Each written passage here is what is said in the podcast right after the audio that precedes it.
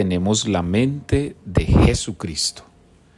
Este es el gran regalo de ser cristianos, que podemos sentir como Jesús, pensar como Jesús, hablar como Jesús, ser como Jesús. Tener la mente de Cristo significa irse apropiando cada vez más de Jesús en el corazón y en la vida. Tener la mente de Cristo significa que mis pensamientos siempre irán después.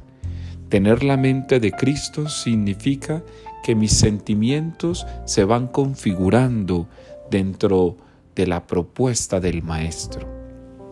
El que tiene la mente de Cristo es capaz de ir asumiendo cada vez más el modo de pensar de Jesús.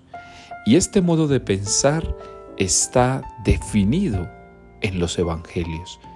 Por eso cada evangelio se va convirtiendo en un itinerario de vida para el discípulo del Señor.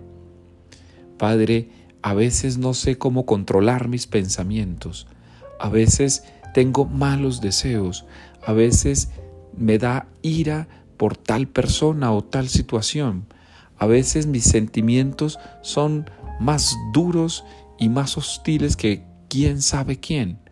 Pues cuando llegue esos momentos hay que recordar que tienes la mente de Cristo. Y si tienes la mente de Cristo es porque puedes ir empoderándote del Evangelio que has recibido para que pienses como Él.